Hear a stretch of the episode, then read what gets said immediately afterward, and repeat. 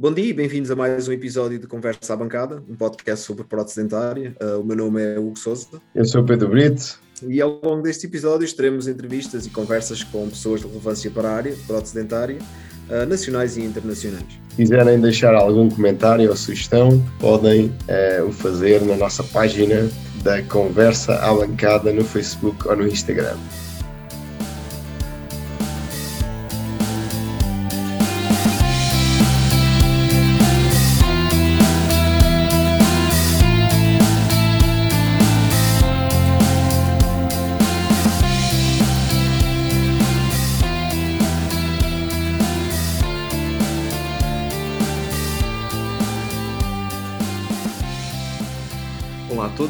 A mais um episódio da Conversa Bancada. Uh, hoje temos o prazer de falar com a técnica Raquel Bandeira, terminou a sua licenciatura em prótese dentária na Faculdade de Medicina Dentária de Lisboa em 2011. Uh, ficou pela capital a trabalhar durante cerca de 4 anos no laboratório Lab Implant, se não estou em erro, acho que é ali o pé da Praça de Espanha, não é? Acho é, ali perto daquela zona. Sim. Exatamente. Uh, e em 2016 mudou-se para Barcelona, onde trabalhou no laboratório do Augusto Burguera, em 2020 regressou a Portugal, desta vez para o Porto, uh, para ajudar a fundar o laboratório uh, Clarity Lab. Uh, foi também formador durante vários anos do curso MemoByte e é opinion leader da MPF, ou seja, há aqui muito no, neste currículo. Raquel, agradeço a teres aceito o convite e, e tirares uma hora da tua vida para estar aqui na conversa connosco. Como é habitual, no início do podcast pergunto o que é que te levou à prótese então, primeiro, obrigada por, por esta oportunidade. É um, acho que é um projeto incrível, como já vos tinha dito, e, e acho que é ótimo poder dar a conhecer a todos um pouco a história de, de pessoas que, que conhecemos e outras que não conhecemos e ficamos a conhecer. Por isso, obrigada. Uh, então, o que é que me levou à prótese? Foi o acaso. Eu não fazia ideia. O meu sonho era ser, era tirar medicina, uh, não medicina dentária, medicina. Uh, toda a vida, desde os 5 anos, eu me lembro de dizer que queria ser médica. Uh, entre, quando chegou a altura de me candidatar à universidade, faltava-me um valor e meio e não entrei. Um, então candidatei-me à Salamanca, entrei na Universidade de Salamanca para Medicina, mas entretanto, quando chegou a altura de ir houve uma situação familiar, o meu irmão ficou com uma doença muito grave, a minha mãe tinha acabado de ter um filho, houve uma série de coisas que me levaram a não ir. E decidi ficar temporariamente, acabou por não ser. Uh, então eu não queria ficar parada, queria ir fazer alguma coisa, isto continuar a estudar, mas também não queria falaram-me ir para a enfermagem, ir para alguma coisa ligada mais diretamente à medicina, mas também não queria fazer porque acho que me iria sentir frustrada e então disse, não, vou fazer uma coisa que não tenha nada a ver e que não me lembre diariamente daquilo que eu por, temporariamente abdiquei. Um, quando estava a pôr as opções, apareceu uma prótese dentária, eu não fazia ideia o que era e pus como primeira opção. Um, e pronto, e foi isso. Eu achava que as próteses eram só próteses acrílicas e tudo o resto que tinha a ver com dentes era só um médico dentista, nem conhecia sequer esta profissão. Mas aventurei-me, foi assim um pouco a rebelia e, e acho que foi, foi destino, não sei, apaixonei-me. Valor ocupa a primeira opção de prótese dentária, sem conhecer, sem conhecer a área. e foi a única que eu pus aqui em Portugal, porque era basicamente eu queria estar ocupada a estudar outra coisa diferente e, e foi isso. Ou seja, nessa altura ainda tinhas o, o objetivo, ou aí, pelo menos a ideia de que poderias eh, voltar. Sim, eu mantive, aliás, tinha mantido em Salamanca a minha candidatura aberta, uh, mas depois, por uma série de questões uh, pessoais, acabei por continuar o curso e pensei também são só três anos, três anos passam rápido e quando comecei a trabalhar as coisas mudaram bastante e decidi ficar.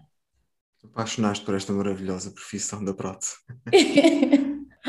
Sim, acho que é uma profissão que tem, hum, quando se aprende a gostar, é apaixonante. Eu, é claro que há dias, nós sabemos, muito mais estressantes, muito mais complicados, mas eu não sei explicar aquilo que eu comecei a sentir pela prótese.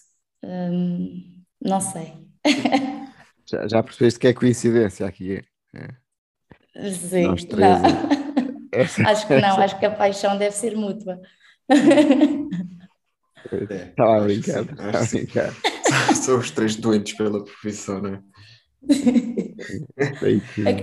Sim, a questão é mesmo essa. Eu acho que quando encontras algum técnico prótese que gosta mesmo do que faz, é, não sei, é, são pessoas mesmo apaixonadas e que falam de, do que fazem com um brilho nos olhos e que põem tudo o que têm no que fazem. Eu vejo muito essa entrega constante nesta profissão.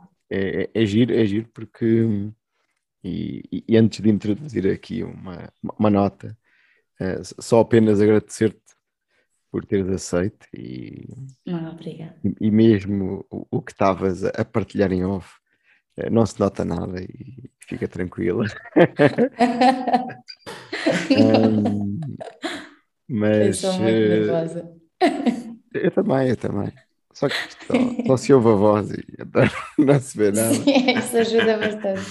Mas estava eu a continuar, que é, é interessante e, e, para mim, é, acredito pouco que seja de forma semelhante.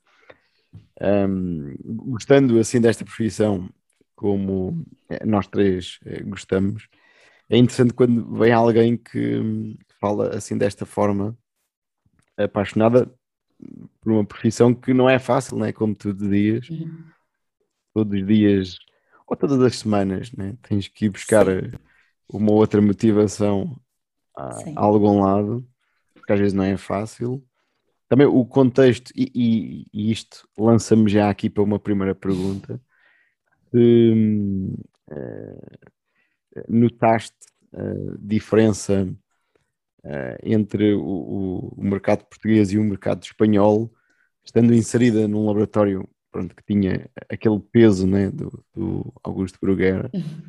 Um, notaste esta diferença? Notei. Notei que o mercado é,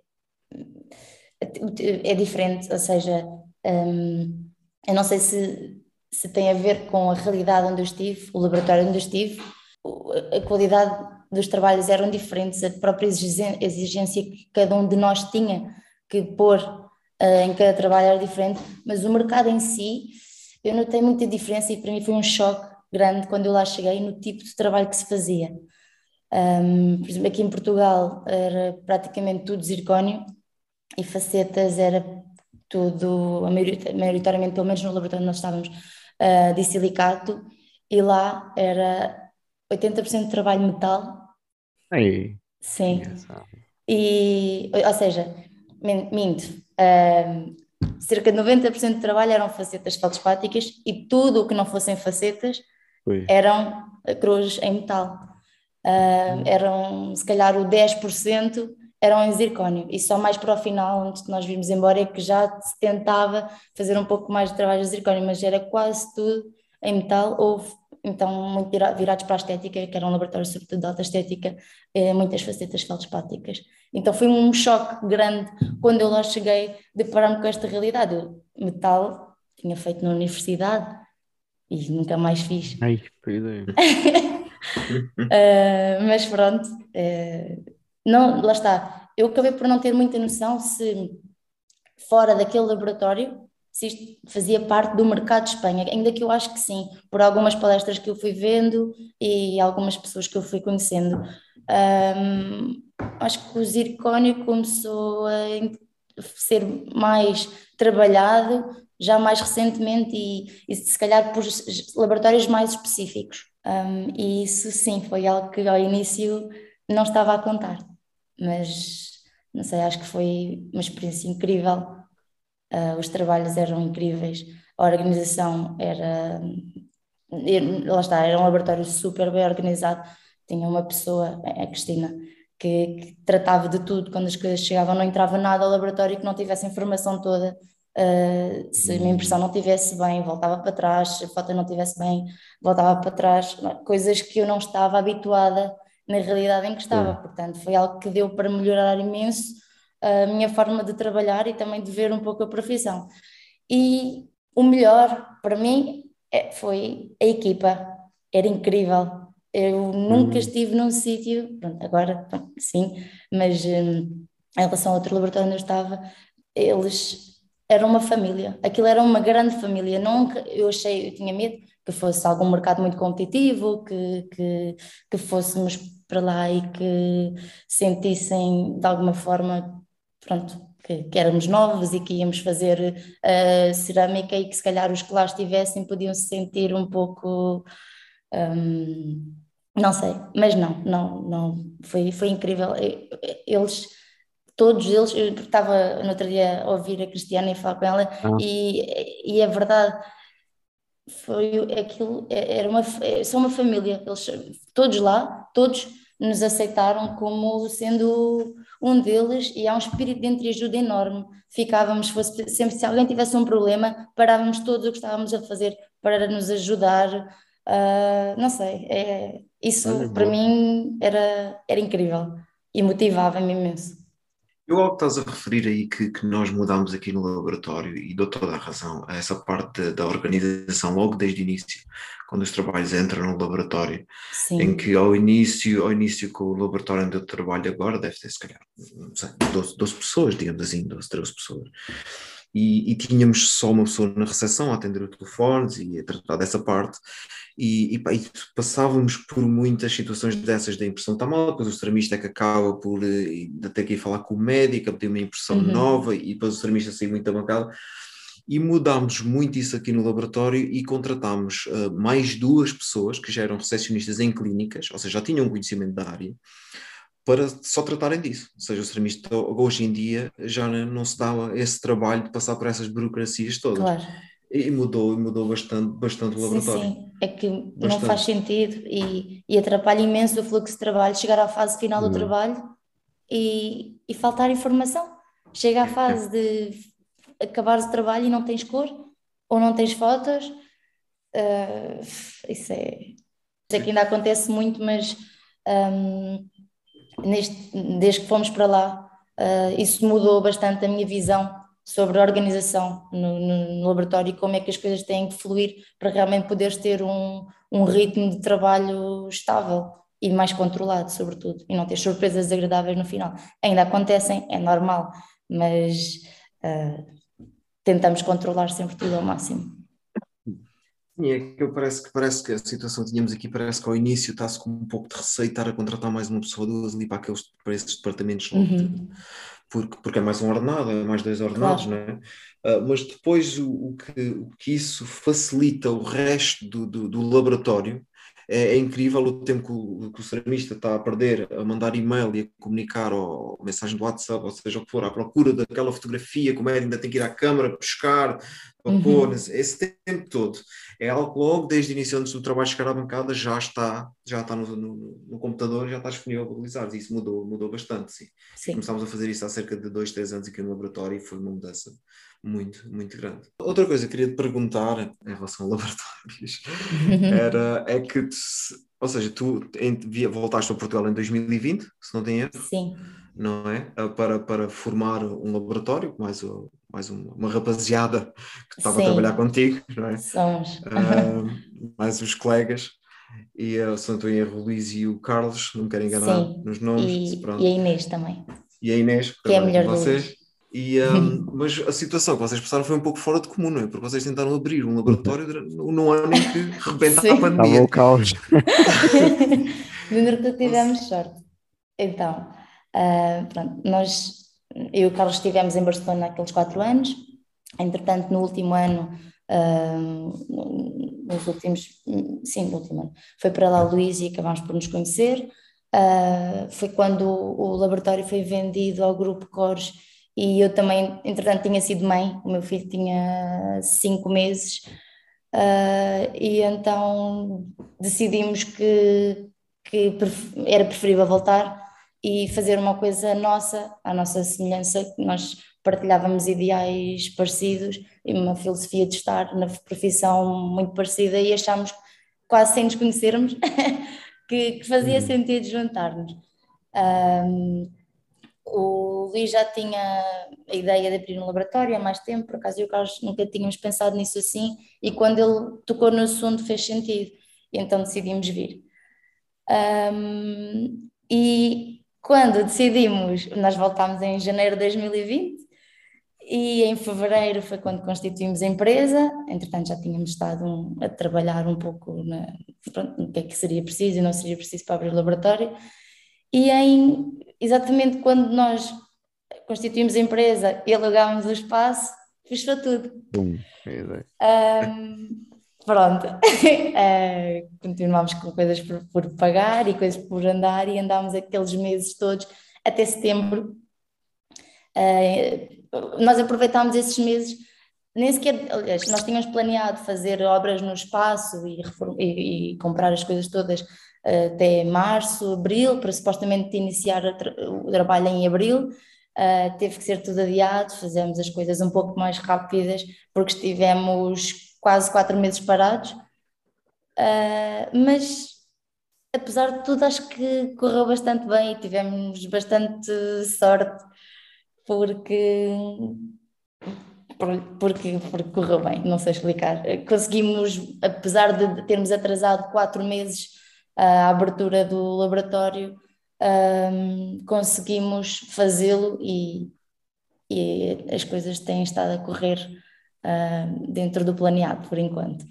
Ainda bem, ainda bem que é preciso, é preciso mais, mais técnicos e de, técnicos de qualidade no país. Eu sou, sou sincero, eu ao início, quando, quando começaram a publicar coisas no, na, nas redes sociais que iam abrir o laboratório, achei piada foi o nome que deram ao laboratório o nome do laboratório, e o Clarity Lab. E, uh, e, agora que tenho, tive de estar aqui a organizar o, o, o, podcast contigo e tive que ler o nome bem já umas 20 vezes, o nome começa a entranhar. Sim. começa a entranhar. Começa a ter mais piada. Pois, as duas primeiras, duas ou três primeiras vezes fiquei assim, isto não parece nem bem o nome do laboratório de Pois é. Mas depois fica, mas depois fica no ouvido e acho que, então, acho que foi bem original e gostei. O nome, os créditos são do Liz e da Inês. Um, quando eles nos, nos pronto, fizeram a proposta de nos juntarmos, uh, eles já tinham uh, o, o, nome escolhido, já tinham um logotipo que a Inês criou, ela é designer. Uh, e, e, e disseram-nos o que é que achavam, se por acaso quiséssemos alterar, podíamos dar propostas, mas eu gostei do nome. Acho que tive a mesma sensação que tu, tive que, que ler algumas vezes, mas eu, para mim, clarity significa hum, clareza, transparência, hum, algo coerente, livre de ambiguidades. E no fundo é aquilo que nós tentamos fazer e é aquilo que nós tentamos transmitir. Então, sim, este não fez Fez muito sentido. Acho que foi boa escolha. O fim do dia acho que foi boa escolha. Dou-vos os parabéns. Obrigada. Foi boa escolha e fica, fica no ouvido. Já na altura com a, com a Cristiana fizemos esta questão.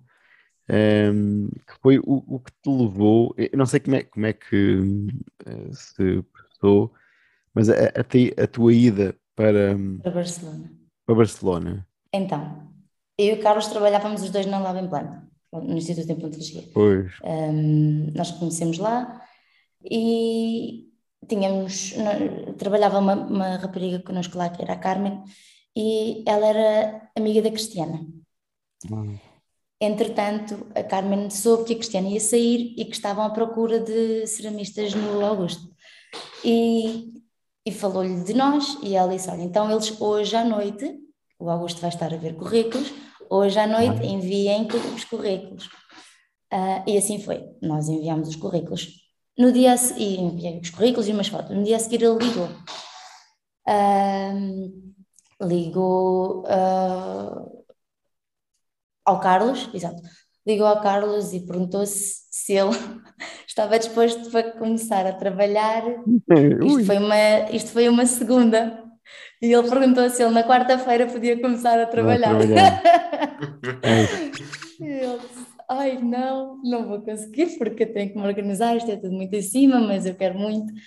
Um, e ele depois o perguntou olha, por acaso eu recebi também um currículo de uma pessoa que também trabalha aí, não sei se conheces, que era o meu.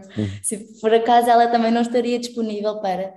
E ele disse: Olha, nós somos um casal, somos namorados, mas eu vou-lhe perguntar e vamos falar. Isto foi tudo assim muito apressado, porque o Augusto estava desesperado, porque acho que tinha acabado de saber que a Cristiana ia sair. Resumindo, uh, depois voltámos a falar com ele, ele já falou com os dois ao mesmo tempo e, e ele sempre teve uma coisa que eu não sei explicar. Ele, ele, ele viu as fotos dos nossos trabalhos e disse que tinha gostado e que, sabendo que éramos um um casal, apesar de nós lhe termos dito para não nos ver assim, uh, que não queria separar-nos e que queria contratar os dois. E nós, isso hum, foi, foi uma notícia incrível. Uh, estávamos a organizar as coisas para irmos, uh, e entretanto houve um congresso em Madrid que nós costumávamos ir todos os anos, o, o do Colégio de, de Prótese de lá, as jornadas que costumavam ser em Madrid, agora não me lembro o nome. Pronto, e ele ia lá estar e nós combinámos encontrar-nos lá com ele para discutir alguns pormenores. Uh, quando nos encontramos lá com ele, ele um, veio, vinha assim um pouco triste e disse que tinha surgido um imprevisto e que não ia poder contratar os dois, que só ia poder contratar um, mas que não o queria fazer e nós e dissemos, não há problema, contrata um de nós uh, e o outro arranja trabalho lá onde for, não vamos perder esta oportunidade. Uh, e ele diz que não, não, não é isto que eu quero, não foi isto que eu prometi, por isso vamos esperar. Isto vai voltar a acontecer, vocês vão voltar a ter esta oportunidade. Uh, pronto, isto foi em, em janeiro de 2015. Exato, janeiro fevereiro, se não estou em erro. Pronto, Passou-se, nós entretanto íamos falando por mensagens, íamos mandando os coisa, fatores de trabalho que ele tinha pedido sempre para irmos mandando, para mantermos atualizado, mas achámos que nunca iria acontecer. Nesse ano, em julho, eu descobri que eu, eu tive, um, tive um tumor cerebral. Pronto, descobri que tinha um tumor, tive que fazer uma cirurgia de uma semana para outra e fiquei uma série de meses em casa até outubro, sim, até outubro, pronto. Uh, em, no final de novembro, recebemos a mensagem do Augusto a dizer, do Augusto, a dizer que, que nos queria contratar, que já estava na altura e que era agora. Uh, e nós ficámos radiantes. Eu sempre achei na minha vida que as coisas aconteciam por um motivo. Eu acredito muito neste, no que tiver que ser, será, e, e acredito que não fui para Barcelona naquela altura, porque se tivesse ido eu não tinha descoberto que, que tinha que ser operada, porque foi através de um acidente de carro que eu descobri que estava doente. Uh, e se, eu acredito mesmo que se não fomos naquela altura, porque era mais importante eu ficar. Uh, e em novembro ele disse-nos que, que sim, que estava na altura para organizarmos as coisas. Nós tivemos que dar uns meses um, à empresa explicámos-lhe a situação e em, em fevereiro organizámos tudo, fomos embora ah. e fomos para Barcelona. E foi assim. E fomos os dois ah. como ele tinha prometido. Olha, boa, boa, boa. não, não, não, eu não, não tenho assim é, um conhecimento é, do, da personalidade é, do, do Augusto, apenas uh, os trabalhos e aquilo que ele sim, sim. sempre foi apresentando e, e, e, também, no fundo, influenciando uma, uma faixa grande né, da, da prótese dentária mundial. Né, pronto, uh, e, e por acaso, olha, soma aqui mais uns, uns pontos, uns pontinhos Sim, na nós consideração. que não iria acontecer, porque, pois, porque poderia ter contratado qualquer outra pessoa e o facto de ele ter esperado todo quase um ano, não é? Pois, um, é. Foi... Acreditou mesmo em vocês e sim, pronto, sim, lá sim. está. E é uma história quando... bonita. É uma história bonita. e, e acredito também que ele deve ter ficado assim um bocado desolado quando basicamente três pessoas que, que lá estavam dizem que, que vão sair. Sim. Vocês projetaram, ou melhor, foram falando nisso já lá, não, né? acredito. Não? Ah, sim, sim, sim, sim, sim. sim. Ou seja, nós, nós decidimos sair, pronto, o, o Luís foi para lá em maio, exato, em maio, maio foi em junho, desculpa, o Luís foi para lá em junho de 2020, uh, não, 19, exato. Entretanto, vendeu, o Augusto vendeu o laboratório ao Grupo Cos. Ah, pois foi Ah, Exatamente, nesse, nesse, um- um- nesse mês. Pronto, e quando chegou a altura de, de eu começar também a trabalhar, ah, eles já estavam inseridos totalmente noutra realidade, hum, noutro tipo de laboratório, apesar de ainda pertencer ao Augusto Burguera, hum, o tipo de trabalho era diferente. E mudou um pouco aquilo que, que nós tínhamos idealizado para a nossa profissão. Ainda fazíamos bastante trabalhos diferenciados, continuávamos a trabalhar com os nossos clientes, mas inseridos noutra realidade em que se tentava produzir mais do que se calhar era suposto. E isso fez-nos pensar que chegámos até aqui, foi um percurso incrível, mas está na altura de seguirmos outro caminho. E foi isso. Foi, não, e fizeram bem. Embora, pronto, tal como o que estava a dizer. Ah, bem, mas, mas foi um- uma infeliz ah, coincidência e, Sim, e pronto, infelizmente correu tudo bem. E pronto, eu não, do, do que vou vendo, ah, vai-me alegrando o facto de. ah, porque é é uma coisa que, que eu noto, e, e já até falei isso com o Hugo ah, várias vezes, hum, no contexto de Portugal, né? Pronto, sendo também um país muito pequeno, embora hum, na última conversa aqui à bancada, o Tiago, o presidente da associação, sim, tinha avançado, epá, não, não sei ao certo, mas assim o número de 600 e qualquer coisa eh, técnicos, Eh, mas depois acabo por ver eh, pouca dinâmica nas redes sociais. Também acredito que o português tradicionalmente não tem assim muito sim. este perfil, não é?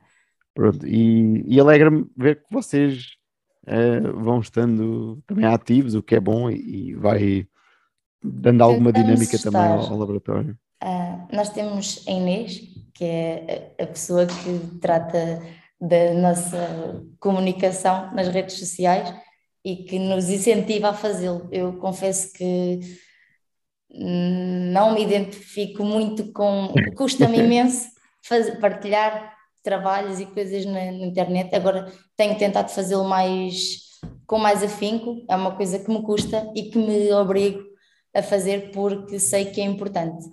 Ahm, mas se não fosse a Inês, que é a nossa gestora de marketing, era, é? era mais complicado. Vocês estavam. Ainda bem que ela. Não, porque às vezes já não sei com quem é que nós aqui falámos desse assunto, mas eu, eu noto que. Acho que foi com a eh, Juliana. Ou que a Juliana. Com a Juliana. provavelmente deve ter sido.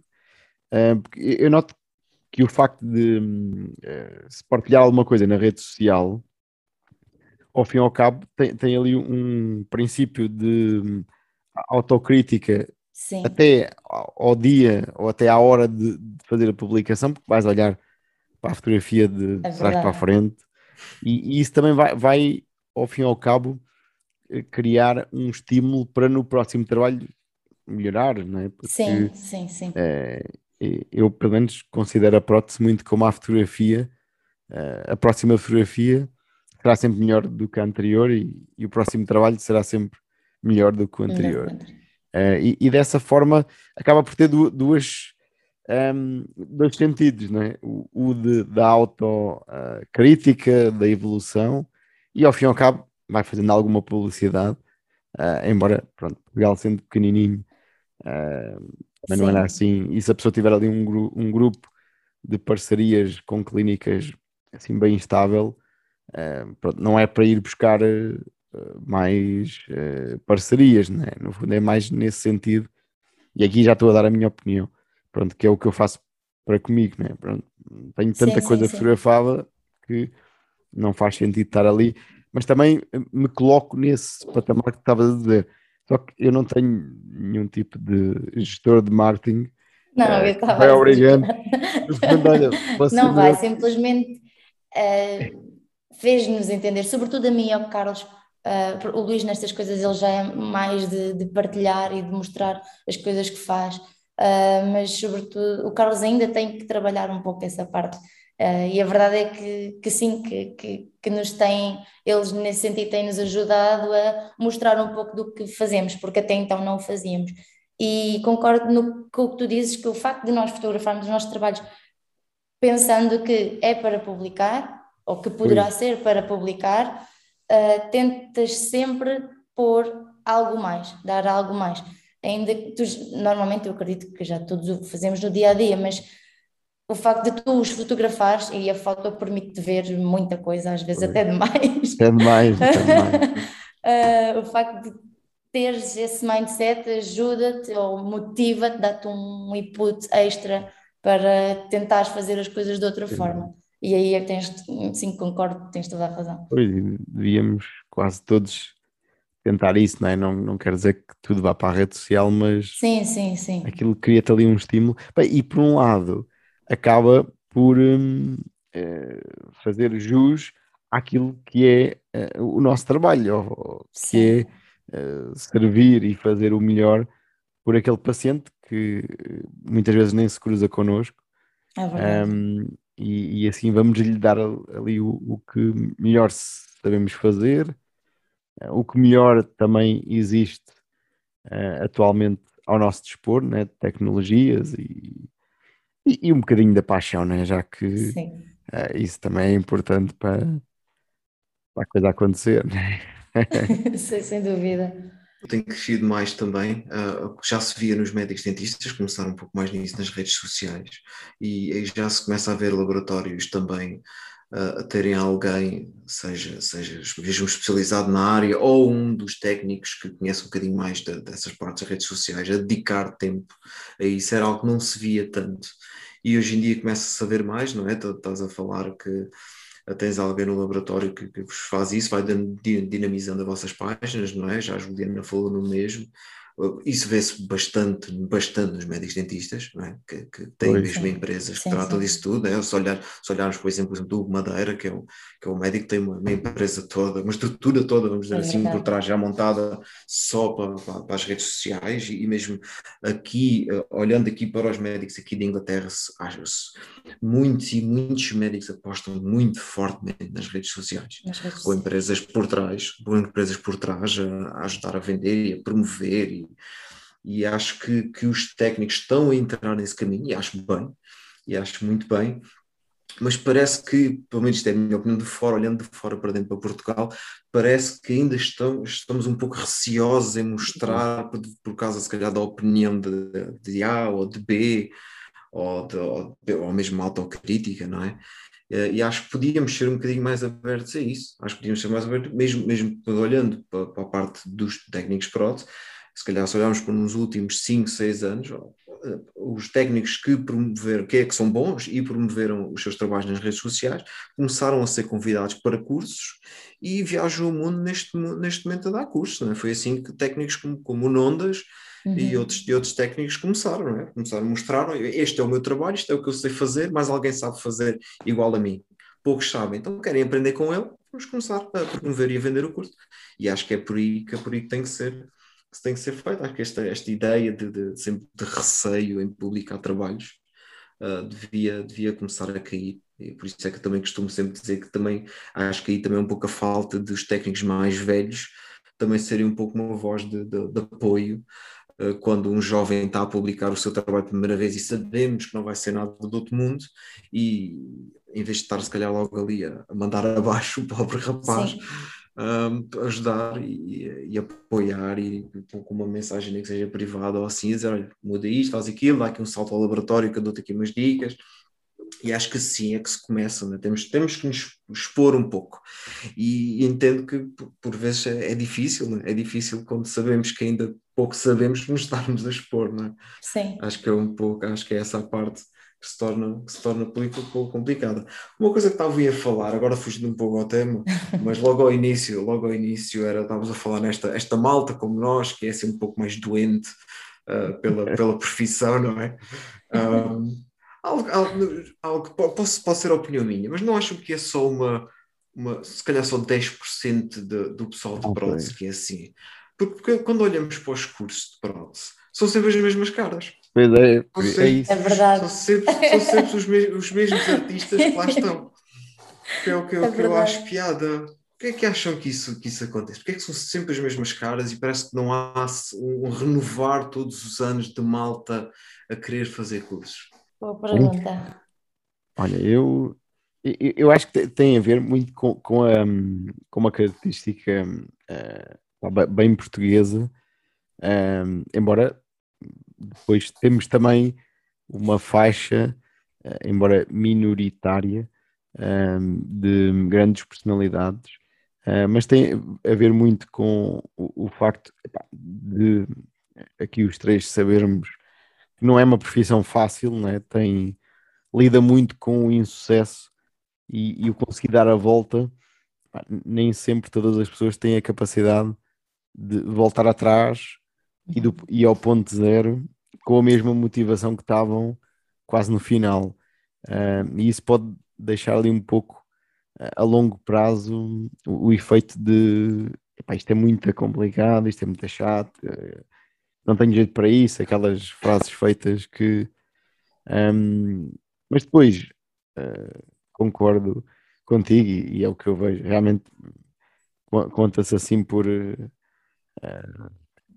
menos no meu caso, assim pelos dedos, eh, pronto, já das duas mãos, pessoas com quem eh, não digo diariamente, mas semanalmente vou trocando assim ideias eh, apaixonadas sobre, a- sobre a questão. E, e depois, como o Hugo dizia nos congressos, agora eh, bem menos, né, porque não, não é. existe nada, ehm, mas acaba por ehm, eh, se ver sempre os mesmos rostos. E por acaso, curiosamente, na altura eh, da- do confinamento, quando rebentou tudo o que era webinar, né, isto era toda a hora, havia um webinar pelo Zoom, ehm, chegava ali a um ponto que acabava por eh, epá, o número de pessoas nestes tais 600, né? acabar por não ser assim muito, e isso pode, pode pelo menos é a minha visão, pronto, eh, acho que tem a ver com, com estas questões, a dificuldade da profissão, o ser uma profissão muito artesanal ainda, eh, mesmo a parte de CAD-CAM não é uma coisa fácil, né? embora às vezes pareça, mas tem ali muita coisa. E, e isso pode fazer com que o, o partir novamente do, do, do ponto zero seja difícil e a pessoa ao fim de algum tempo desiste mas não é assim totalmente certo eh, o que eu estou a dizer, né? Pronto, é apenas aqui um, um desvaneio do que eu acho. É verdade, eu ainda não tinha pensado nisto assim, mas lembrando-me bem de, de formações que, que fui e, e congressos, e é verdade que são praticamente sempre as mesmas caras. Acho que agora, quando se sai da faculdade, já não se dedica, já não nos dedicamos tanto tempo, por exemplo, a fazer encerramentos, que é uma coisa que a mim me motivou imenso e que foi das coisas que mais gosto me deu pela profissão. Já se descura um pouco mais da anatomia, de, de, de texturas, e não sei se calhar, pelo menos eu nos cursos, quando vou aos cursos, é isso que eu procuro. E se calhar agora já não se tem tanto noção disso, ou quão importante isso é como se tinha há uns anos atrás. Hum, ainda não tinha pensado sobre isto, mas O exemplo que eu vejo aqui em Inglaterra é igual, atenção, ah, sempre que, que vou a um curso aqui, as caras são as mesmas. As Uhum. caras são sempre, são sempre os mesmos técnicos, ah, nunca é muito malta nova, sempre pessoal, de, se calhar, de, de ronda entre os 30 e os 50, entre, entre, essa, entre essas idades que, que fazem os cursos e, nós há sempre, noto sempre uma falta de técnicos mais novos. sim, Mas pronto, pode ser, pode ser mesmo da geração, não é? Pode ser mesmo sim. Da geração. aqui, aqui, infelizmente, eh, e, e, e acaba por, por ser uma coisa que tenho pensado bastante, não do muito contacto com, com eh, muitos técnicos eh, mais jovens, ehm, mas acaba por ser se calhar, uma profecia que me vai passando aqui pela cabeça, tendo em conta eh, um pouco o, o caminho que, que a profissão está a levar, não é? cada vez mais digital, eh, muito eh, condicionada, embora aqui vamos colocar as aspas, porque é um condicionado camuflado uh, dos fabricantes em querer cada vez mais promover uh, as coisas monolíticas, as coisas uh, prezadas, as cerâmicas uhum. líquidas, né? que agora é um nome que, que uh, se apelidou a cerâmica líquida e todas as marcas já têm estas cerâmicas e que vai fazer com que depois aquele caminho do tradicional ceramista Sim estar a queimar os pós, misturar um com o outro, queima, vê o resultado, analisa, uh, a procura, estou sempre a dizer isso, né? a procura do mamelão, né? que, que vai ser sempre aquela eterna, uh, aquele eterno caminho e, e aquela luta, né? Pronto, que basicamente eu nestes 26 anos ainda não gostei de nenhum caso que tivesse feito assim um mamelão, parece sempre artificial. Uh, e já experimentei pintar, e já experimentei colocar na certificação, pronto. Mas não, não entrando aqui em parte técnica, foi sempre uma coisa que nós quisemos aqui nesta conversa à bancada.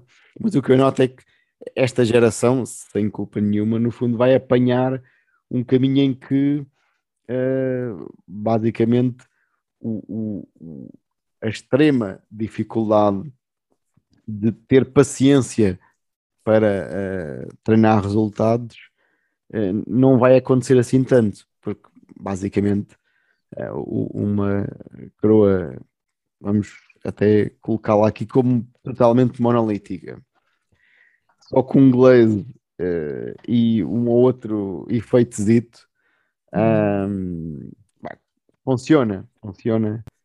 Uh, até porque grande parte dos dentistas, e, e, não digo isto com nenhum desprimor, mas tem a ver com, com uma uh, falta de capacidade, porque também não lidam, a não ser aquele dentista que faz uma restauração direta, não é? Da resina na boca, tem mais capacidade para treinar os detalhes e, e olhar para as características dos dentes naturais. A grande parte dos dentistas não consegue avaliar se a coroa está com ali 10 pós ou 20 pós Uh, ou ali pintada, bem, pronto, aí pintada nota-se uh, claramente, pronto, um, mas provavelmente o que está a acontecer vai fazer com que hum, esta geração não seja tão posta sobre pressão para conseguir resultados e provavelmente uh, parece-me a mim, e às vezes digo isto com alguma tristeza, né? porque sinto que se vai perder lentamente um bocado essa questão, né? E se desaparecer a ideia de estratificação à antiga, né? Pronto, uh, por exemplo, uh, um, um, ombro em cerâmica, que era uma coisa na altura o auge, né? Tipo, o estado da arte era fazer um ombro em cerâmica, no metal ou na zircónia, e hoje aqueles frascos de cerâmica estão, eu já os tirei da gaveta porque eu não vou usar aquilo e estão-me a ocupar espaço Uh, pronto, e estar a explicar a, a um jovem pai da faculdade isto era uma cerâmica e tal. Ah, pronto, uh, não sei, mas pronto, às vezes fica assim um bocado pessimista com, com a forma como as coisas, mas é uma nova era, não é? Pronto, e temos que nos modernizar, pronto. Sim, eu, eu concordo o que estás a dizer e, e é algo que me custa aceitar é que se calhar esta nova geração, está como disseste, não por culpa de, deles, mas sim pelo facto dessas coisas estarem a evoluir noutro sentido, uh, vão perder aquilo que para mim é beleza da profissão. É tu aprenderes a fazer um, um dente eh, primeiro através de um ensinamento diagnóstico, depois aprenderes a estratificar, não sei, isso para mim é aquilo que mais prazer me dá e, e hoje em dia praticamente a maioria das coisas que eu vejo são monolíticas ou dentes brancos. Ou... Pois é, e, e, e claro, a verdade eu, eu consigo compreender. Ok, vamos estar até a perder não sei quanto tempo a estratificar um dente quando a pessoa quer um bleach 1. É verdade. É. Sim, uh, e, e acho que aqui passa muito por nós aprendermos a gerir as nossas expectativas. porque porque neste, lá está, eu sei aquilo que eu quero fazer, aquilo que me dá prazer fazer, mas às vezes, e, grande parte das vezes, tenho que me adaptar àquilo que, que nos pedem e ao mercado e à realidade em que vivemos. Um, tento encarar o digital, tento pensar que temos o melhor dos dois mundos, que conseguimos utilizar o digital como um aliado, uma ferramenta que, sobretudo, nos vai tentar facilitar o dia a dia e, sobretudo, dar-nos tempo, mas também acredito e quero mesmo acreditar que o trabalho diferenciado, o, o, o trabalho que, que hoje em dia já não se vê tanto, um, vai ser sempre necessário. Eu acho que no futuro vamos ver estas duas realidades, duas, seja, vamos ver laboratórios totalmente digitais, grandes laboratórios uh, de produção e laboratórios como os nossos, mais pequenos, focados na qualidade, sobretudo, e em trabalhos diferenciados que, que já quase não se fazem. Ou, quer dizer, ainda se fazem bastante, mas que a tendência, Oi. quero acreditar, será fazer-se cada vez menos. Uh, mas eu tento ver as coisas sempre de uma forma positiva e achar que a máquina não vai substituir o homem, por mais que já hajam 20 tipos de cerâmicas uhum. diferentes para fresar ou discos incríveis. Acho que, que há trabalho que, que nunca vai ser substituído pela máquina, ou quero acreditar muito que isso vai ser assim, pelo menos é isso pois que e... me continua a dar alento. Se a pessoa tirar partido de, de, felicidade naquilo que vai fazendo, como é óbvio, né? como ainda somos livres de decidir lá dentro do laboratório o que é que vamos fazer. Um, embora eu, eu, eu acho, e já tive aí uma fase que estava muito naquilo que estás a dizer, um, que acreditava que basicamente os próximos tempos passariam por uh, laboratórios de, de grande produção, uh, com um trabalho muito mais focado na questão do tempo, né? Uh, e depois um, um laboratório que se dedicasse mais à personalização, à diferenciação, né? pelo menos na forma como trabalhava.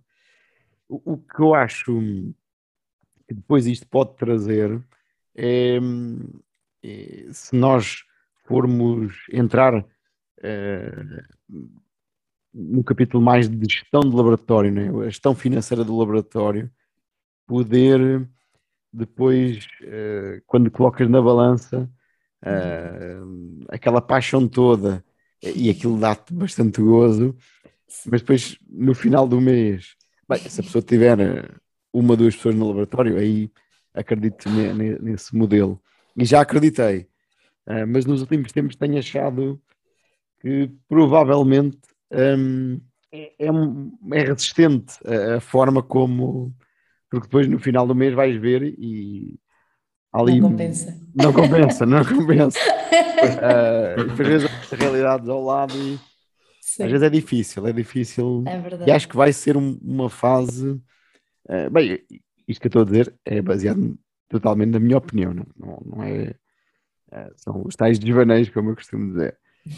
Um, mas noto claramente que, bem, tenho que me reorganizar um, e, e, tentar ver as coisas de uma forma em que consiga pôr uh, na mesma a paixão pelo que eu estou a fazer e, e depois, uh, ao final do mês, quando analisar contas e perceber, pronto, então vá, deu para estimular ali o, o, a paixão para ir todos os dias para o laboratório e no final do mês eh, a paixão de conseguir pagar aos fornecedores todos, aos colaboradores e está tudo em ordem e sobrar alguma coisa para, para a vida familiar. Mas o que é importante é pronto, tirarmos partido daquilo que fazemos e, e continuarmos com essa paixão toda que tu apresentaste aí no início. Foi logo ali um, um, um, um voto eu sou uma pessoa muito apaixonada por tudo que eu, tudo que eu me proponho fazer e, e continuo a adorar a prótese um, e acho que vou gostar sempre. apesar de tudo, não me consigo imaginar deixar de gostar de fazer dentes. Um, e, e sim, é verdade, acho que a realidade vai mudar, mudar e que as contas no final do mês contam muito uh, e que às vezes temos que pesar na balança a paixão e o que realmente e se realmente é necessário fazer as coisas assim ou se podemos simplificar a nossa vida uh, e, e, sobretudo, ajustar-nos ao, ao, mercado em que vivemos e às expectativas do, dos nossos, do nosso paciente e do, do médico. Que, e acredito que, apesar de tudo, até com as monolíticas ou coroas com redução vestibular ou, ou facetas também só maquilhadas ou com um pequeno cutback incisal, acredito que, que ainda é possível chegar mais longe hum. e, e dar um pouco mais de ti uh, uh, a esses trabalhos, pelo menos é isso que tento fazer, que tentamos fazer. Uh, tentamos acompanhar os tempos, mas não descurar a qualidade, porque acho que quando isso começar a acontecer, pelo menos para mim, já não vai dar. Aí vai ser quando eu vou dizer que já não dá. Espero que dure muitos anos, que é para a gente se reformar antes. Sim. Também penso nisso. Mas estou é mais longe. Eu tenho de esperança que seja um pouco como os alfaiates, não é? Que, que havia muitos e depois as fábricas uhum. começaram a fazer fatos em produção e começaram os alfaiates a desaparecer, mas continua a haver alfaiates. Seja, por muito é. bom que tu podes comprar um fato em, em, em de, de, trabalho de linha, não é? Mas quando queres um fato como deve ser, vais ao alfaiate porque ele é que sabe fazer e te vai tirar as medidas, não é? Eu acredito que vai haver sempre esses laboratórios que que, que, vão ter sempre mais, trabalhar com mais qualidade e com, com mais experiência uh, na, na, área. Obviamente que isso depois o que vai acontecer é que depois com, com, com o tempo esses, esses mesmos laboratórios com pessoas mais velhas e mais experientes também se vão reformar. E depois aí pois, cada vez vai, é. haver, claro. vai haver menos e menos e menos, um, e menos laboratórios. Mas, mas, mas também... neste, neste momento é difícil saber caminho Sim. é que a prótese vai levar. É? Lá está, os tais alfaiates que ainda existem os poucos que ainda fazem os fatos à medida, um, isto por causa daquela questão de chegar ao final do mês e não compensar. Um, é relativo, porque tu, para seres um alfaiate que faz trabalho muito personalizado, também tens que ter outro tipo de preços. Portanto, os teus clientes também sabem que vão ter que pagar por ter mais qualidade. Pois, eh, embora, embora aí o, o problema é, e isto levava-nos tipo, para um, um outro de conversa, um, que é, tu acreditas nesta um, ideia e, e, pões em prática na tua tabela uh, do dia a dia, e, e, se houver uma diferença assim tão grande, é complexo. É, é complexo. É, é verdade. Porque ouves muito dentista a dizer, Ei, pá, mas ali o colega que até tem qualidade uh, faz por este valor e que o valor às vezes podia ser um, menos 150 euros né? Uh, por unidade e isso pode fazer uma diferença grande. E eu já senti isto um bocado na pele, ou seja, porque acreditei e, continuo a acreditar nisto que estás a dizer, uh, ou seja, valorizar aquilo que nós fazemos Uh, no entanto, depois uh, deparo-me com situações em que, uh, por exemplo, a parceria que tenho com uma clínica, vai um colega que, que oferece o trabalho para mostrar ao dentista o, o, seu próprio trabalho. Né? Pronto, isso. é desleal eu também não posso condenar o dentista a, a não aceitar, né? porque ele tem um negócio para gerir e depois depende da filosofia dele, mas acaba por hum, acontecer. E, e, e, o que eu estou a dizer aí já não é desvaneio, são situações reais que uh, me aconteceram, entre aspas, porque no fundo é de forma indireta, mas aconteceu de hum, laboratórios uh, chegarem a essa clínica e dizerem: ah, doutor, eu ofereço um trabalho para você conhecer o meu trabalho. Pronto, e, e, isso acaba por não ser assim muito bom Um, pronto, embora eu continue na minha, acreditando a minha ideia, e ainda bem pronto, que mais gente, eh, ao ouvir-te, também tem essa filosofia. Um, o que eu acho, e é até um problema, é depois não haver uma maioria a pensar desta mesma forma, né? porque no fundo nós técnicos é que ditamos muito aquelas conversas de corredor de algumas queixas, né? porque se fôssemos todos um bocadinho mais uh, leais, como estás a dizer, né? um, provavelmente se calhar havia um, tipo, um pressário uh, muito Sim. normal uh, e muito igual entre todos e depois variava pouco num ou noutro caso. Claro. Mas era, era mais fácil e, e, muito melhor até para a profissão. O problema é que Sim. Pronto, é... isso não está regulamentado, não está.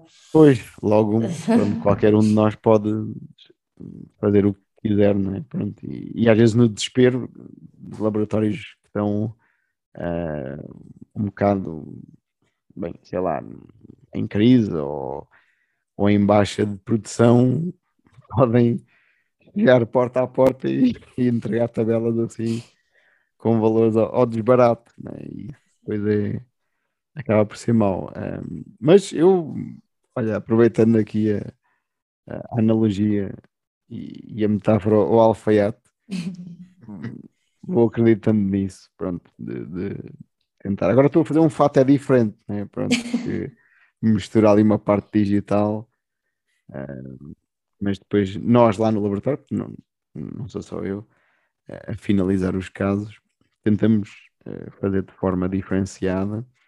Bem, e depois existe sempre uma outra tática de jogo, uh, tal como aos clubes, que pode fazer a diferença. Pronto. Mas já notei que fizesse mais a diferença. Pronto. E, tens razão aí, estás a dizer. Acho que também o, acho que muitos técnicos não, não notam para o, o verdadeiro uh, dano de, de, do, do que é baixar o preço de, de, das coroas, né? porque neste momento, olhando para a parte digital, uh, o, que, o que o laboratório do Pedro Freza consegue o, o, o laboratório da Raquel Fresar. Por isso, depois a diferença de preço vai ser um pouco só na finalização, não é? Se depois tens, tens um laboratório que vai ao desbarato e, e, e baixa os preços para, vamos dar assim um número maior, 40% abaixo do valor, como é que depois vocês dois conseguem justificar ao vosso médico dentista o valor que estão a pedir, se estão a produzir, se estão a produzir exatamente na, com a mesma fresadora, se calhar que o outro está a produzir ao lado, não é? Ou seja, eu acho que essa noção que alguns técnicos de, de, de baixar o preço a pensarem, se calhar só na barriga deles, eles assim, sem olhar para a profissão, por isso é que acho que é isso que tentamos também sempre puxar bastante aqui no, no, podcast, nas redes sociais, a parte da união, não é? E a associação também faz a sua parte, obviamente, a puxar, a puxar a união, porque aí é, só assim é que conseguimos realmente fazer uma coisa para a profissão. Enquanto se nos chateamos todos e andamos cada um a puxar a brasa à sua sardinha, ah, certamente que alguém há de estar a ganhar com isso. Atenção, pois, pois, pois, alguém há de estar a ganhar com, essa, com estas birras, não é? E, e, lança de vez em quando as suas, as suas fagulhas lá para o meio e deixa que começa a arder e vai-se embora, não é? Porque interessa, interessa exatamente estas coisas. E se houvesse uma união e, e, e, os, e as pessoas começassem a estabilizar os preços, certamente que, que, a profissão crescia, crescia imenso. Crescia imenso e é algo que tenho, que tenho reparado aqui. Isto é outro, outro tema de conversa. Peço, peço desculpa, Raquel. Não, peço não. É, já estamos aqui a entrar, já estamos aqui a entrar noutro, eu, noutro, eu, noutro assunto. Com tudo o que estão a dizer e, e, e, sim, não, não tens pedido desculpa em nada. Acho que isto serve mesmo para isto. Fazemos um podcast de hora e meia, vamos fazer só de uma hora. Uh, já que estamos aqui na conversa. mas, mas algo que tenho também reparado é que, por exemplo, Portugal, vamos já dizer, Portugal, a nível de qualidade de prótese, é um bom, é um, trabalha-se bem. É. Trabalha-se muito bem. Trabalha-se muito bem em prótese. E, é, e, parece, e parece que Portugal não explora muito bem a nível de prótese, uh, mesmo os mercados, os mercados de fora. Porque eu vejo muito aqui em Inglaterra que é uh, os, fazer uma, imagina que fazer uma reconstrução total uh, da boca, vamos dizer 20 coroas, queres pôr 20 coroas, 25 coroas na boca, uma coisa assim, assim, uh, grande, não é? E vai ser caríssimo, não é? Aqui em Inglaterra vai ser, vai ser caríssimo. Mas tu vês muito mercados da Tunísia, um, Norte da África também, Egito, que fazem uma publicidade muito forte aqui no país, porque têm preços muito mais baixos, em que publicitam mesmo nas redes sociais, em que uh, por pagas este valor, isto inclui o voo, isto inclui o hotel, isto inclui o tratamento, isto inclui as coroas, nós vamos buscar o hotel, sentamos na cadeira, o médico faz os preparos, metemos a coroa na boca, metemos no avião e vais-te embora e fazemos isto por metade do preço. E trabalho mau, trabalho muito mau. Atenção, isto são trabalhos muito maus. Isto são 25 croas, todas brancas, em zircónio, glaseadas e está a dar. E Portugal podia vender um bocado mais para fora a qualidade de trabalho que tem. E parece que por causa das brigas internas, por causa um pouco de tudo o que falamos, né? é um pouco as brigas internas, é um pouco o receio de, de, de, de pôr nas redes sociais, porque se calhar o velho do Restelo vai dizer alguma coisa, uhum. e não conseguimos ir buscar essa fatia de, de, de, países, de países como a Inglaterra, como países ricos, que têm pessoas com dinheiro que iriam fazer essa viagem e fazer os tratamentos, especialmente se soubessem que iam ser, que iam ter bons, uh, boas coroas e ser tratados por bons médicos e parece que não exploramos muito, muito esse mercado, parece que estamos sempre fechadinhos no nosso cantinho, não é? À beira-mar, ali naquele cantinho nosso e, e, não exploramos muito bem esse mercado. O que é pena, o que acho que é pena. É. O Augusto dizia muito isso, que, que em Portugal os técnicos de prótese eram comparativamente a, alguns, a muitos que ele conhecia, que eram muito bons, que tinham uma formação muito boa, como por exemplo em Espanha o curso técnico de produção só 10 anos. Uh, e, e, e, é bastante incompleto. E ele dizia isso, que com técnicos tão incríveis que temos em Portugal, ele não entende como é que nós não, eles mesmo não se vendem, vocês não se sabem vender e, e isso é um grande handicap, mas acho que é muito cultural um, o português é assim Pois, e, está ali no e. E acho que é um pouco verdade. Uh, e temos que ser, se calhar, agora nós, e não sei se esta nova geração que estão, que estão a formar agora, se vai começar a investir uh, mais nisso, uh, porque é importante, é verdade, é importante dar a conhecer o, o tipo de, de, de prótese dentária que se faz em Portugal, que está, a meu ver, está muito à frente de muitos outros sítios, uh, mas é cultural. Pois, é cultural. E, e podia-se explorar muito, muito mais. Eu acho que nem 20% tira partido da qualidade de, de, da prótese dentária dos técnicos portugueses, né? porque não, não só apenas no produto final, mas como tu estavas a dizer, do, do conhecimento. Né?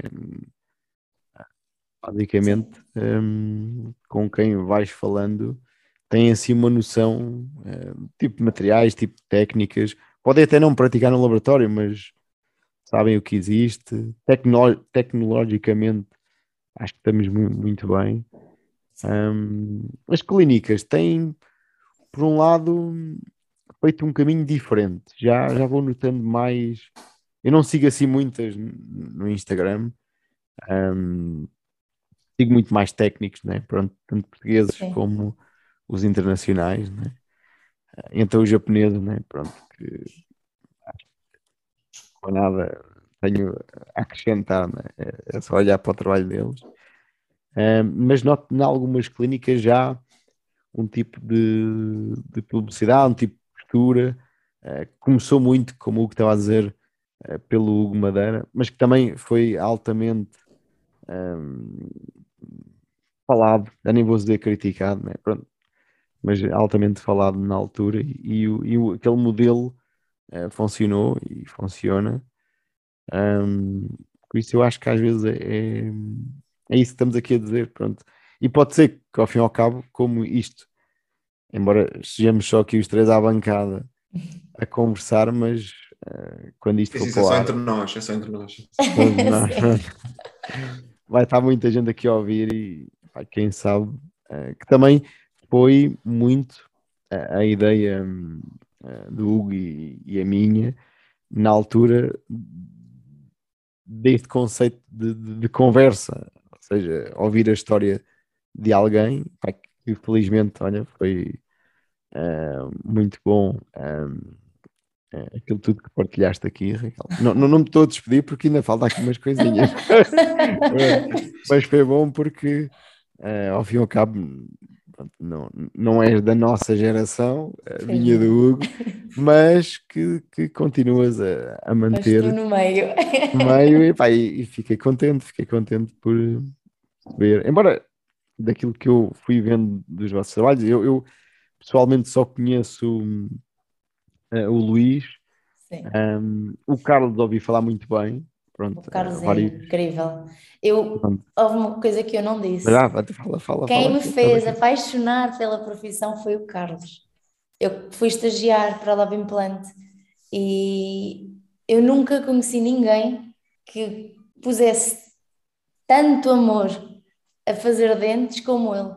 E eu só decidi seguir isto a sério quando o conheci. Por isso. É, ele é... nos dois sentidos, não é? sim, é- sim, pronto, isso veio depois. mas, mas, é verdade, não sei explicar. Para além de que ele, ele tem um talento inato, ele é, ele, não sei, ele, ele tem, tem, tem qualquer coisa. Uh, e o, a paixão, o amor que ele punha nisto foi contagiante. E já houve várias pessoas que se inspiraram por essa paixão. E é verdade. Pois, que às vezes é um bocadito isso que. Ele é super tímido. faz falta, né? Pois, pois. Normalmente costuma ser sempre assim, né? Os artistas ficam naquele cantinho, né? Sim, Pronto. dos três ele é o mais resguardado, digamos. Mas acho que, pronto, somos uma equipa que se complementa bastante. Somos os três muito diferentes, mas que temos valências, eh, as nossas valências servem para nos complementarmos uns aos outros e isso foi, foi uma surpresa muito agradável. Nós viemos como vamos ver o que isto vai dar, mas acho que temos tudo para dar certo. Assim. Pois, acho que do, do pouco que acrescentaste aqui, daquilo que eu já uh, vejo nas redes sociais, uh, do que conhecia do Luís, das conversas uh, que tive com ele. Um, acho que, tendo em conta o panorama nacional, um, estão naquela fatia dos 25% de laboratórios que fazem coisas diferentes. Agora é, é manter o, o, o que é mais difícil que estávamos aqui a falar e, e, e, que por vezes faz com que a profissão às vezes um, se desgaste e é aquele fator da resiliência uhum. de, de voltar ao ponto zero e vamos começar de novo isto vai ser melhor do que o anterior pronto. Algo queria perguntar a, a, a, ambos, não é? É que ambos têm, estão mais ou menos na mesma situação, não é? Foram pais recentemente, têm mais um elemento da família e, um, e ao mesmo tempo o, o parceiro e companheiro, o Carlos, mas Carlos, Carlos e a Andréia são técnicos de prótese também, ou seja, são, são duas pessoas no laboratório e de repente nasce um pequenino, como é que tem sido, como é que tem sido essa, essa guerra para vocês, não é? encaixar o pequenino no laboratório ou o oposto, não é? encaixar o laboratório no pequenino. No pequenino. Deve, ser, deve ser mais assim. Mas deve ser mais assim. Sim, é, é, mais, é mais assim. Um, esse, lá está. Quando o meu filho nasceu, ele, ele nasceu ainda estávamos em Barcelona, eu estive numa fase complicada porque o instinto de mãe fala mais alto. Eu achei que iria ficar com ele até aos seis meses e que depois ele iria para uma ama, uma creche, mas isso não aconteceu. E o facto de também o laboratório ter sido comprado pelo Grupo Coros deu mais forças para uh, pedir uma, uma pausa no contrato e ficar em casa mais tempo a dedicar-me ao meu filho. Entretanto, uh, o facto de decidirmos montar um laboratório também acho que eu, acho que iria ser muito mais complicado para mim gerir o tempo com o meu filho se estivesse a trabalhar para outra pessoa e não uh, numa empresa minha. E o facto de sermos quatro é incrível, porque se fosse só eu e o Carlos seria muito mais complicado gerir uh, o laboratório. Portanto, ter um filho e ter uma profissão que tem muitas vezes horas infinitas de trabalho Exato. uh, não é fácil, mas eu tenho a sorte de ter uma equipa que me apoia imenso e consigo. Uh, ele, ele tem os horários dele, obviamente, a escola tem um horário, portanto, eu, quando chega a hora de ir buscar, saio e, e, e o facto de termos uma agenda uh, diária e o trabalho planeado e organizado ajuda bastante nesse sentido, a conseguir conciliar as duas coisas. Claro que há sempre fins de semana e há sempre um, outras alturas em que temos que vir, mas que nos revezamos e vamos assim. Mas mudou bastante as minhas prioridades. É, é incrível. Como é que tem sido para ti, Pedrinho, essa Olha, aventura? Tem, tem sido assim uma reinvenção do que é a organização. Eu que me considerei sempre, um, bem, considerei, não comparando com outras realidades. Uh, apenas olhando para mim, me considerei sempre uma pessoa que não era extremamente organizada. Mas agora, ao fim destes anos todos, uh, e, e, quando eu digo anos, anos de, de, de, vida, né? já, já vou quase nos 43, percebo que eu sou uma pessoa organizada um, e, e, bastante focada nas coisas. Um, é óbvio que também uh, os anos de, experiência de vida fazem com que uh, o, o, esforço ou a dedicação seja doseada nas determinadas uh, coisas e, e, sem fim, porque às vezes acaba por ser tanta coisa ao final do dia que tenho para fazer que depois vou despendendo ou dispersando a energia. Pronto, ou seja, para coisas que são mais simples, uh, não dou 100% uh, eh, nesse tipo de coisas, mas resolvo os assuntos.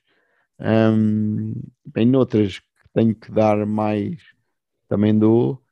Um, e ao fim e ao cabo, acabo por, por perceber que nós, seres humanos, temos assim uma capacidade fora do, do normal.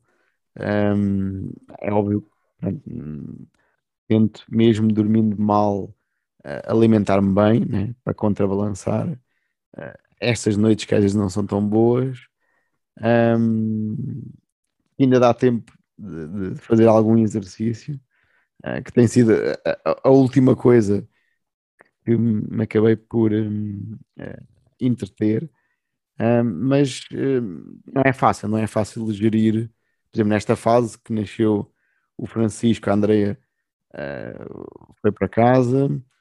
Um, a Andrea, além de finalizar os trabalhos como eu e, e ser parte da identidade do laboratório, um, era um bom pilar na ligação com os dentistas e, e basicamente fiquei uh, a lidar com os dentistas, a finalizar trabalhos, uh, com uma equipa, uh, tal como estavas a dizer, Raquel, não é uma equipa grande, nós somos cinco pessoas, quatro técnicos, um, e, e, vamos nos ajudando uns aos outros, o que faz com que hum, as coisas vão funcionando. Mas noto que nos últimos tempos está, está difícil. Uh, o Hugo deve notar isso, que às vezes demora imenso tempo a responder a, algumas perguntas que ele me faz. Uh, já percebi que tenho que andar carregado, embora tenha um telefone, né, os mais novos até se vão rir, mas ando com post-its no bolso com notas, uh, quase parece um merceeiro, uh, alarme do telefone, uh, ou seja, tenho que me salvaguardar de vários lembretes para, e, e estipulo é tarefas durante o dia, pronto, tento, às vezes não as consigo cumprir todas, mas tento fazer isso, mas não, não tem sido fácil, sinceramente, Então o vosso conselho, o conselho de ambos para Pois. jovens técnicos eh, que estejam a pensar se serem pais é organização. É Organização. Organização. Organização. Organização. Ok. Depois tudo acontece. Como tu disseste, Raquel, pá, nada na vida é por acaso e, e se a pessoa ah, tem sempre assim um pensamento positivo, as coisas vão acontecendo. Mas lembrem-se, malta jovem, isto não é fácil. Não é. Esta profissão não é nada E a fácil. privação de sono, mais as horas de trabalho é complicado. Mas É. vale a pena. Vale a pena. Então vamos lá às últimas perguntas. Ahm, quase como sempre, isto quando está a ser muito bom, o tempo voa e já estamos é. aqui com quase uma hora e pouco. Então, Raquel, nó- nós terminamos sempre com duas perguntas. Ah, uma ahm, é uma pergunta simples. É se tinhas sonhado tudo isto, todo este percurso, Hum, sim, Hum, não, não tinha hum, de todo. Aliás, eu tinha sonhado toda a minha vida em ser médica. Pois. Portanto, não, não tinha. Hum, eu comecei a sonhar em ser. Ou seja, eu, eu sempre fui muito determinada e sempre fui muito trabalhadora e, e tenho há uma frase que eu gosto muito que é põe tudo o que és no mínimo que fazes e sempre tentei muito fazer isso. Acho que o, o- resto veio por acréscimo e lá está, porque por algum motivo tinha de ser. Ahm, e não, não, não tinha sonhado, mas agradeço todos os dias por tudo aquilo que, que tenho conseguido e, e por tudo aquilo que, que tenho construído. A última pergunta, nada a ver com prote e, e além de, de ser mãe, que no fundo é, é um hobby bastante grande. Pois é. A a pergunta é: quais, quais são os teus hobbies? Ah, ou, ou do tempo que tens, onde é que te dedicas? Então, de tempo que eu tenho, que tem sido muito pouco. Ah, não, eu, pronto, eu tento passar uma parte, o- o- a maior parte do meu tempo, ou seja, fora do trabalho, a maior parte do meu tempo e tenho de, tentado dedicar 99,9% do meu tempo ao meu filho. Ah, é o meu hobby neste momento. E quando ele adormece, às vezes consigo fazer yoga, que é algo que, que, que eu adoro e que me faz muito bem, que me ajuda a relaxar e a, e a desconectar, sobretudo. Portanto, às vezes tenho 20 minutos por dia e, e são esses os meus hobbies. E, mas sobretudo, sobretudo Pedro tem sido a minha vida. Terminou assim em grande. né? Raquel, olha, obrigado Obrigada. teres aceito, teres aceito o Obrigada, eu. convite. E acho, acho que fal- eu e o Pedro falámos demais. Acho que falámos demais. E Não, eh, não, de temos, temos, de trazer, temos de trazer de volta para mais um episódio. Não, Acho que eu e o eu Pedro- adorei. Obrigada. Já estiquei-me Obrigado. aqui na- nas opiniões, que é, é uma coisa que eu às vezes tento prometer que não vou esticar nas opiniões. Mas também é importante porque eu acho que também queremos conhecer as caras que estão por trás deste projeto. E Um dia, um assim dia, é uma um dia. forma de também os- irmos conhecendo e ouvindo as vossas opiniões. Um dia vamos, Sabes eu vou entrevistar o Hugo. pensado, é, temos pensado nisso, fazer um episódio especial, ou entrevistar o outro, ou acho trazer alguém sim, para nos entrevistar, mas olha, é daqueles que vai-se vai-se arrastando. É para a próxima, é para a próxima, é para a próxima e vai-se arrastando. Eu Fazer aqui, se calhar fazermos um especial Natal ou assim. O Natal, é, Por está quase aí. Mas eu acho que, que valia muito a pena e que fazia todo o sentido conhecer a história das caras por trás deste projeto. A minha vai ser longa e bastante gira. Fica para o Natal. Pronto, Não vamos esperar. Olá, Raquel, até Olá, uma Raquel, próxima, obrigado. Obrigada. Obrigado. Obrigada. Obrigado. Tchau, tchau.